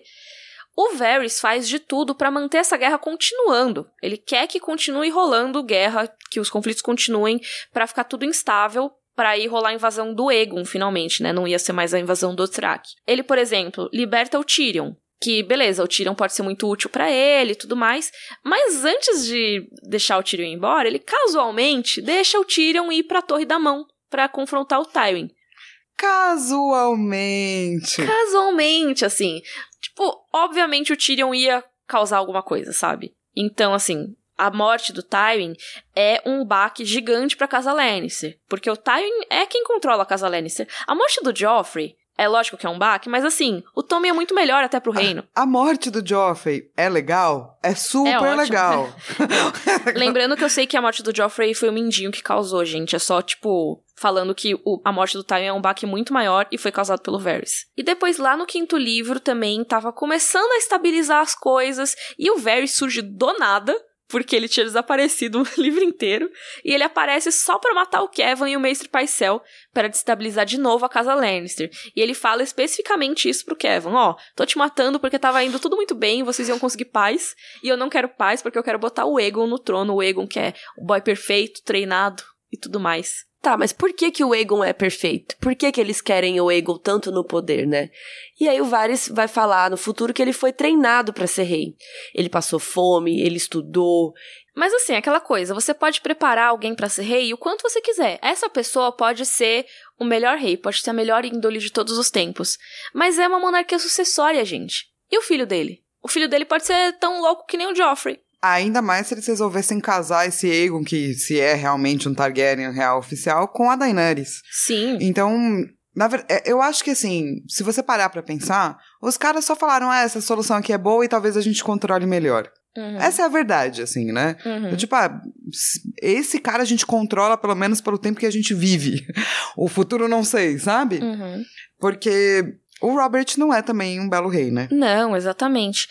E cara, eu acho que tudo faz mais sentido nesse plano se você olhar pela lógica da teoria Blackfire. Por quê? Porque assim, não necessariamente vai ser melhor pro reino o Egon. Já que, como a gente falou, o filho dele pode não ser tão bom. Então, assim, você vai garantir uma geração de paz, depois de 40 guerras que você mesmo causou, pra depois, Pra quando nada. o filho dele nascer. Ou então, sei lá, gente, é medieval. Ele pode bater a- o dedão do pé em um canto, ter uma hemorragia e morrer. Sabe? tipo, é bem assim.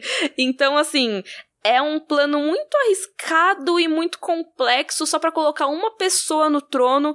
Tem que ter mais motivo do que isso, eu acho. E aí, essa ideia, que é uma teoria do Egon ser Blackfire, que a gente vai colocar vídeo explicando certinho, mas basicamente seria de que ele não é um Targaryen legítimo, ele é um farsante. Ele não é o Aegon real, né? Isso, ele não é o filho do Rhaegar Targaryen que teria sobrevivido e trocado, não sei o quê. Ele, na verdade, seria um descendente da família Blackfire, que é um outro ramo que surgiu a partir de bastardos Targaryen e que teve várias rebeliões em que eles tentaram assumir o trono de Westeros. Tem Eles- vários vídeos sobre as rebeliões. Sim, vão estar todos linkados no post. Esse é um assunto mais complicadinho, gente, porque por isso que a gente tá passando meio brevemente, mas é legal vocês olharem os vídeos também, caso vocês não estejam familiarizados, porque eu acho que ver o plano do Varys e do Ilírio sob essa ótica parece que faz um pouco mais de sentido do que simplesmente, ah, quero botar um cara aleatório no trono só porque vai ser mais legal. Porque se for uma coisa meio de sangue, sabe? Eles querem botar um- alguém por uma questão deles, sabe? Uma questão assim, meu sonho é botar um Blackfire no trono. Aí faz sentido mover mundos e fundos. Se for só qualquer rei competente, eles podiam deixar o Tommen reinar numa boa. E não deixaram. Mas é porque a Cersei que ia reinar, né? Não Mas a Tommen. Cersei já tava deixada de escanteio no quinto livro. Ela já tava lá, sabe, presa, caminhada É. da vergonha. Efetivamente era o Kevin que tava comandando, as Comandando. coisas. E tava em, em rumo de estabilizar. Mas eles não quiseram deixar. Então, assim, eu acho que no fundo, no fundo, eles não querem só um reino estável. Eles querem um reino estável sob o controle do Egon. Deles também, né, no caso. Sim, é, também, também. É. Mas assim, colocando o Egon. no- Facilitaria isso. É, exatamente. Mas por que se encontrar pessoalmente, gente? Que rolê, né? Hum. E ainda mais o Ilírio, que tava lá longe. Ele chegou só pra essa reunião? Pra resolver esse job? É aquela famosa reunião que podia ser um e-mail. É, que podia ser um corvo. O problema é que se alguém lesse o e-mail, né, gente? Cara, sim, eu acho que esse é o maior perigo, né?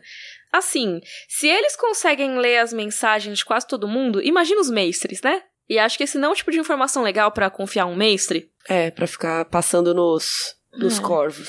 E assim, eles têm maneiras alternativas, Mas tem os passarinhos. eles não são donos de nenhuma casa. Os Sim. Meisters não têm lealdade a eles. Exatamente. Tipo, eu, se eu tivesse planejando um bagulho desse tanto, ó, olha a quantidade de confusão. Quanto Nossa. tempo levou a Miriam explicar pra vocês de um modo breve. Aham. Se eu tivesse fazendo toda essa confusão, eu não faria por corvo e nem por terceiros. É, sim, mesmo os mensageiros deles, mesmo os passarinhos, eu acho que esse tipo de informação é muito sensível. Tipo, não dá pra você compartilhar assim numa boa.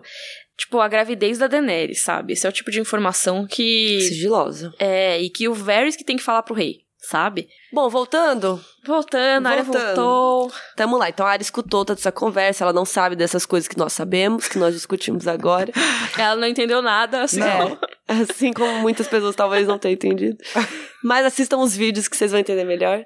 Aí a Arya sai e ela vai parar num esgoto. Então ela fala que ela tem que entrar numa água toda fedida, ela nem sabe que é o esgoto direito. E aí, ela finalmente consegue sair, ela vai lá no portão, porque dá pra ver a Fortaleza Vermelha de longe. Então ela consegue voltar pro caminho, ela chega no portão, bate no portão e fala: Oi, é, meu pai é o mão do rei, vocês poderiam abrir a porta pra mim? Aí os caras ficam rindo, né? Porque elas acham que ela é um menino sujo, Vou te dar um pedinte. sacote, menino. É, e aí ela fala, fala, fala, até que finalmente os caras chamam alguém lá e aí ela vai e entra. Só que aí ela vai levar uma bronca, né? É, porque o Ned tá preocupado, já tá de noite. E a Arya fala quando ela saiu, né? Fala não, né? Ela, ela percebe quando ela saiu que ela tá a quilômetros da Fortaleza Vermelha. E ela ainda vai lavar a roupa dela e tudo mais. é, Então, porque assim, tava sujo do esgoto. ela deve chegar lá, sei lá, 10 da noite, vamos supor. É, ficou o dia inteiro perdida. É. O pai dela fala que já tinha botado um monte de gente pra procurar, que tava mó confusão já. E aí finalmente ela chega, leva uma bronca, mas ela tenta contar a história que ela ouviu, né? Ela fala: "Não, pai, peraí, eu ouvi um bagulho aqui, deixa eu falar". Ai, Só que aí o É, Ned não mas é- escuta mas muito. é bonitinho, porque ela começa falando dos monstros, que né, ela não sabe. Que são os dragões, os Exato. crânios. E daí eu acho que a partir daí meio que vira tudo inválido, assim. É, Uhum. descredibiliza. É, mas essa é uma coisa também que a gente faz muito, é um tropo muito que a gente usa com mulheres, né? De chamar de louca. Uhum. Ah, então você deu a surtadinha. É. Então tinha um feiticeirinho.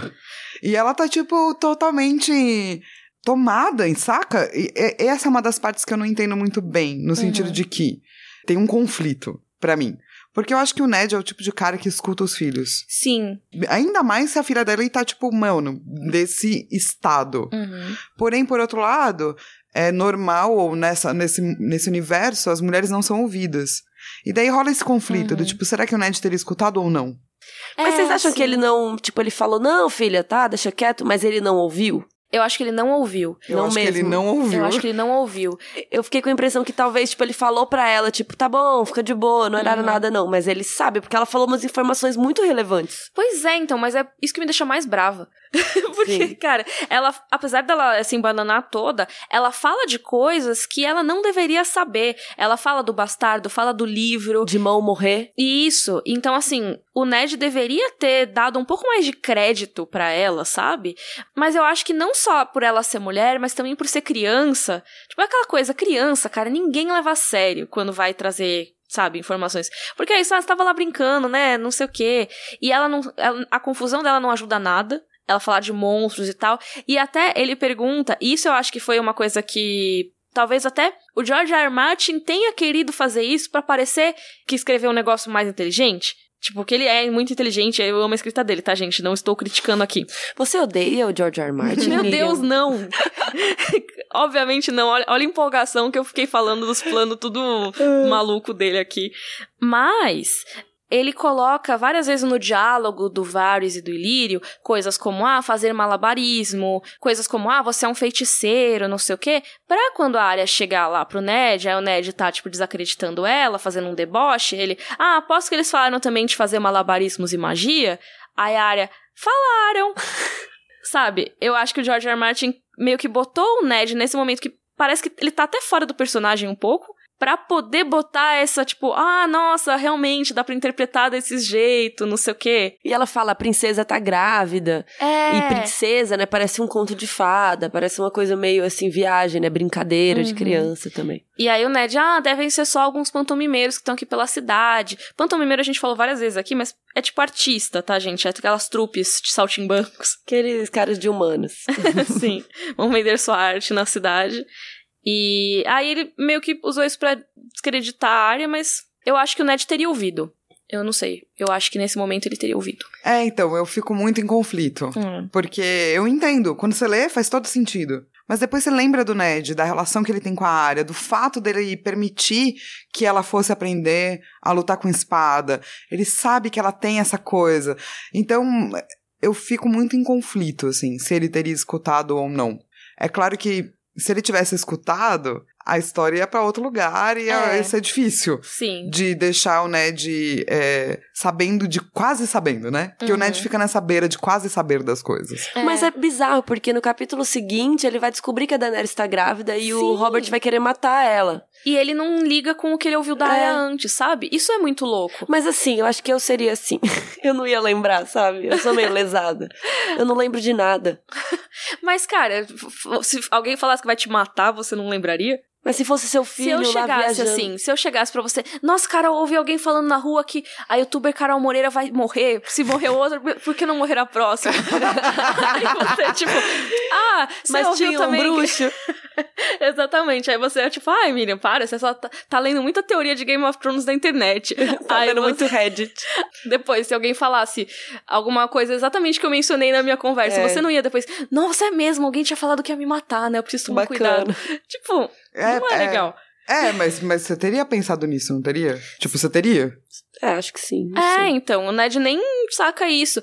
E é engraçado porque, assim, a gente sempre defende o Ned dos livros, que a gente fala, ah, o pessoal fala que ele é burro, que não sei o quê. Tipo, ele realmente é muito mais inteligente do que as pessoas dão crédito. Ele pensa muita coisa que as pessoas não lembram que ele pensou. Menos isso. É, mas nesse caso, assim. Eu acho que tudo bem que ele tava preocupado com o que ele ouviu do Varys no capítulo anterior e tal. E aí tem a chegada do Yoren no meio disso e meio que corta a conversa dele com a Arya. Mas pareceu muito diferente do papo sincerão que ele teve com a Arya naquele último capítulo, sabe? Que ele fala sobre a Liana. Eles têm um baita papo que abre um coração pro outro. Aí rola isso, sei lá. Acho, acho estranho. Bom, daí o Yoren chega e corta a conversa, que o Yoren é um cara da Patrulha da Noite. E aí ele fala que o Tywin já sabe da notícia, mas que o Ned seria o primeiro em Porto Real a saber. E aí ele tá falando da história do Tyrion, né? Que o Tyrion foi Isso. pego e tudo mais. E ele estava lá na taverna quando aquilo rolou. Só que a Arya não pode saber, né? Então ele meio que faz a Arya sair do quarto antes, né? Da sala. Mas por que ela não pode saber, né? Eu não sei, o, o Yoren que falou, ah, é melhor se for sozinho, É, não sei o quê. É que eu acho que é uma informação muito confidencial, então, assim... É, pra crianças ficarem falando. O Varys pode saber, a filha do Ned não. É. Mas uma coisa que o Yoren fala, né? Ele fala do, ah, eu vim por causa do Bending, né? Porque, pô, ele é seu irmão, mas ele é meu irmão também, ele também é da patrulha e tal. E é por honra a ele que eu vim correndo, blá blá. E é engraçado porque a Arya, ela fala, ah, você é da patrulha? Eu queria mandar uma carta pro Jon Snow, você leva? Aí o Ned, ai, Arya, vaza. Fofa, né? Saudades É, do irmãozinho. É, então, porque ela pensa, ah, será que o John vai entender, sabe? Será que ele vai sacar as coisas que eu falei? É, ela acha que o John escutaria ela, né? Uhum. Então esse foi o capítulo. Gente do céu. Esse capítulo tem muita coisa, eu falei. É que eu acho que é isso. Esse capítulo, pra ser explicado, Demora muito. é porque tem muita mini coisinha acontecendo naquele discurso entre os dois ali. E é muito Que louco quando você lê a pensar- primeira vez, você não sabe, É. mas não custa, né? A É, gente tá aqui pra isso. Avisar, né? e é doido porque a conversa do Varys e do Lírio tem, tipo, uma página. Duas páginas, sei lá. E deu- deu tudo isso de capítulo, sabe? É por causa do futuro que a gente sabe, né, o que vai rolar. É, exatamente. Mas então vamos pro nosso momento Valar Morgulhos? Falar Morgulhos, temos 13 pessoas e cavalos, 13 seres que morreram até agora. Mas nesse capítulo não morreu ninguém. Só um gato que ficou bravo, mas não morreu. Não morreu, que bom. Não apenas não morreu, como ganhou um beijinho. Eu nem falei sobre a real identidade desse gato, mas posso falar em outro episódio. Faça uma pergunta, que daí vem como pergunta. É verdade. É.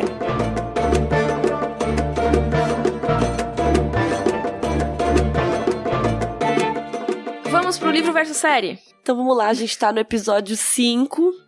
E o título desse episódio é The Wolf and the Lion, que é o lobo e o leão, que a gente sabe que são símbolos da casa Stark e Lannister, que foi da fala do Varys. É, que eles vão pular no pescoço um do outro.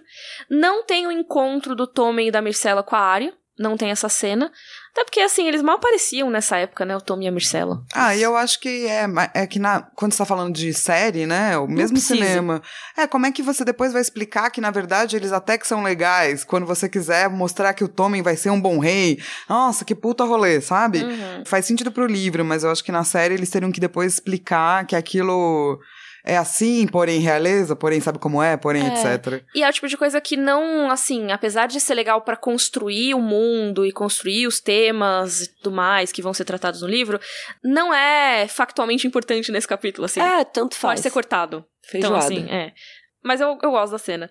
E uma coisa também, pensando em adaptação, eles tiveram que tomar uma decisão, é mostrar o ator do Ilírio. Eles já confirmaram na Mostrar série os logo- dois, né? É, assim, mostrar os dois. Mas assim, eles meio que na série confirmaram logo que era, o Ilírio mesmo, porque assim, não tinha muito como eles esconderiam. Botar Eles o Varys lá disfarçado, Eles Ilírio podiam botar disfarçado. eles como sombras, Mas, gente, como faz- vozes. Mas não faz sentido porque, assim, se você pegar a série, tem um bilhão de personagens. Uhum. Quando foram fazer aquele honest tra- trailers do.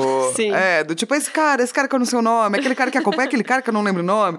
Então, tudo bem mostrar o Ilírio, sabe? Pra facilitar a compreensão do É. público. É, porque a- também a gente teve que ir lá no outro capítulo pra sacar quem era o Ilírio e tal. É mais fácil eles só mostrarem, eu acho, na série. Sim, eu não acho um problema. É. Ah, Tem aquela coisa que eu já tinha mencionado, que o corredor é bem mais iluminado, né, na série do que no livro. Então, assim. tá, mas é só pra. a diferença de contexto ali de onde ficam os, os crânios de dragão. E também que eles falam bem menos informações na conversa deles. É bem rapidinho essa cena. Vários e o Lírio passam só conversando. Ah, o lobo e o leão, blá blá blá blá blá blá. Eles não falam do Stannis, não falam da Lisa, não mencionam o plano dos Tyrell. Mas é ti- tipo, ok, tem que cortar muita coisa mesmo. Vamos então para o nosso momento Joffrey. Bring me his head. Flávia, Mano, qual foi o seu momento que você não gostou do capítulo? acho que a gente abriu com isso. e, Tipo, ninguém escuta as minas, cara. E se escutasse as minas, seria outro Game of Thrones? Talvez. Não ia nem ter a Guerra dos Cinco Reis. talvez. É. Ia- Mas a ia gente ter, não ia ia ter nada pra assistir. É verdade. É verdade, Ou né? ler. Ia ter, imagine, ia ser uma outra série onde as mulheres sentam e discutem. E resolve as e coisas e, resolvem os bagulhos. Às vezes ia ter uma Cersei, Hum. e a galera ia se unir pra matar a Cersei, e ia ser legal. É, É. enfim. Mas é, meu momento Joffrey também é, pô, Ned, ouve a área. E mais até, não só por, ah, ouve as minas e tal, não sei o quê, mas porque eu acho que não tá muito dentro do personagem do Ned. Era o que a gente tava falando. É, É, tua sim. filha, cara. Você Uhum. deu uma espada na mão dela. Sim. Não é como se o Robert fosse ouvir a Myrcella e, tipo, falasse, ah, sai daqui, não sei o quê. Porque, tipo, a gente já viu o Ned tendo conversas da hora com a área e não correspondem ao que a gente vê nesse capítulo. É, eu não, não acho isso tão problemático, porque na minha cabeça, lendo, eu achei que ele ouviu. Uhum. Eu achei que ele absorveu alguma coisa ali do que ela falou. Na cena da série, ele ouve muito mais do que no livro. Hum, inclusive. Na série, ele, tipo, ele não entende muito bem o que ela quer dizer, mas ele, tipo, onde você ouviu isso? Sabe? ele Tipo, não fica tirando. Ele ela. fica sério, ele não. É, ele não tira sarro dela, sabe? Eu não tenho um momento Joffrey. Não eu tem. gostei. Você gosta do capítulo inteiro, todos os momentos? Eu não acho um capítulo tão incrível quanto você. Porque eu acho que quando você lê a primeira vez não dá pra entender tudo, sabe? Uhum, Agora a gente sabe. uhum. Mas, tipo, como um leitor primeiro, assim, for ler, ele vai ficar tipo, ah, tá, foda-se, o que que é isso? Tem uns caras aí discutindo alguma coisa. Não, mas é exatamente. Nossa, o que que é isso? É. Quero saber. Tá, mas você não sabe quem são. Assim, é legal. É um bom capítulo. É Uhum. isso. Nada contra. Nada contra. E o momento Dracarys. Dracarys. E aí, Flá, qual é o seu? Então, eu acho que a área nesse capítulo é muito inocente. E ela tem coisas de inocência que eu acho muito fofas, tipo o lance do John, que é o único bastardo que ela conhece e tal. Ela não sabe que é um dragão. Aham. Mas ela é muito esperta. E a gente começa a ver o potencial que tem nessa menina, sabe? Porque ela faz ligações que não são simples. Ela faz as coisas de um jeito que eu acho muito. É que não é sábio. Aham. Sabe, esperteza de rua? Sim. Ela tem esperteza de rua. Das ruas. E que É. vai, ser, vai ser realmente aplicada nas ruas em Sim. breve, né? Real, gosto disso. Meu momento Dracarys é conseguir ouvir o Varys conspirando sem censura. Hum, sendo real quem ele é, né? É, porque ele tá lá com o best friend dele, assim, eles estão conversando, assim, como parceiros de anos e anos que têm um plano maior do que a vida deles. E eles estão lá falando sinceramente um com o outro, achando que não estão sendo ouvidos. Mas seria difícil mesmo alguém ouvir, né? É, A exatamente. área, por acaso, tava lá. É, eles estavam num lugar no meio do nada, assim, que a área foi realmente por acaso, que nem você falou. Cara, eu gosto muito de ver isso, porque é raro, né? Na, nas crônicas. A gente vê alguém realmente. Não sendo Falciane. É, falando sem filtro, né? Porque Uhum. nesse caso eles estão discutindo abertamente os planos dele. Isso é muito legal. Sim. Meu momento Dracarys, eu gosto sempre de escolher uma frase. Tipo Bíblia, sabe? Versículo, não sei das contas. Fez de conta que Sírio estava ao seu lado no escuro, sussurrando-lhe ao ouvido. Calma como as águas paradas, disse a si mesma. Forte como um urso, feroz como um glutão. Voltou a abrir os olhos. Ah, eu É. acho bem fofo. Sim. Sim. E isso vai ter todos os capítulos da área, né? Ela sempre vai lembrar disso, né? Sim. Eu até arrepiei aqui um pouquinho. Oh, Eu ensinamentos de Sírio Forel. É, o Círio foi uma pessoa muito importante pra área, né? É por isso Infelizmente que as pessoas ficam. É que nem a Barbie, né? Do Justice for Barbie, do Stranger Things. Tipo, ele vai embora. E ele não aparece até o momento que, que a gente sabe, mas ele sempre é lembrado por todo mundo, e porque não tem o que fazer, assim. Ele continua ressoando. Ele tá vivo nas memórias da área, pelo menos. Então foi esse nosso capítulo, área 3. Sim, capítulo longo de discussão. Ai, mas eu Mas eu o povo gosta. Desculpa, o povo pede gente. pra episódios maiores. Então eles estão felizes. Eu só tô com fome. É, mas eu tô com só fora isso de boa. Eu, tô, eu tava com saudade de falar. Falei pelas É. três semanas que eu não vim. É, você tava falando só em japonês, né? É verdade, é verdade. Agora. E obrigada, discussões. Flávia, pela sua participação. Imagina. Obrigada a Sim, vocês. Obrigada. Vamos comer. Vamos comer. E se você quiser mandar um e-mail pra gente, manda em rodorcavalo.gmail.com. E todas as informações que a gente citou, vídeos linkados e tudo mais, tá no rodorcavalo.com.br. E também tem o nosso padrim pra você ajudar a manter o Rodor Cavalo semanal. A gente tá agora quase chegando na metade do primeiro livro, olha só. É mesmo, né? Ó, Sim, já estamos quase na metade. Acho que falta mais uns quatro capítulos pra gente chegar na metade. Nossa, gente, esse podcast também, só que ele vai ser infinito, né? é. É, O pessoal seis fez, anos. fez, é, Ah, fez é? a conta. Seis anos. Se não lançar nenhum livro até lá. É. Estou torcendo pra durar mais, porque isso quer dizer que o George R. Martin vai lançar mais livros. É o que eu concordo, por favor. Isso porque as pessoas também estão pedindo um podcast pra gente falar do fogo e sangue, capítulo a capítulo. Uma edição especial. Ai, Seria eu legal. quero, vamos. Só que que horas a gente vai fazer isso? E Ah, destrinchar os últimos. A última temporada. Temporada, a falando Flávia só quer. coisas Então a gente vai fazer mais dois podcasts. Spin-offs do Rodor Cavalo. Aí como que se Acho que, chamaria? tipo, Rodor e Fogo? Rodor Centauro. Rodor e fogo é, é legal, Rodor e né? fogo. Rodor e fogo. E Fogo o e outro- Rodor. Fogo e Rodor. E o outro, falando mal da série, seria Rodor e Game of Rodor. Game of Rodor. Parece o Rodo, sabe? De vassoura e rodo. Rodor of Thrones. Então tá, gente, a gente vai deixar vocês chegarem no trabalho de vocês, pararem de lavar a louça, porque todo mundo fala que ouve o Rodor assim, né? Mandem sugestões no busão. e-mail de nomes pra possíveis podcasts e spin-offs nossos. Nossa, mas aí a gente vai ter que ficar o dia inteiro gravando tudo isso. Eu acho que as Não pessoas tô falando podiam que vai rolar. alimentar a galera, entendeu? É, Não, tipo, vai deixando, vai entregando comida. É. Que daí dá pra ficar gravando. é, Mas assim, não estamos prometendo nada. Mas São mandem ideias ideias, boas, quem são sabe, ideias boas. um dia. Então voltamos na semana que vem, na próxima sexta, com o capítulo Eddard 8. E é isso, até semana que vem. Obrigada Beijos. a todos. Rodor. Rodor. Ah.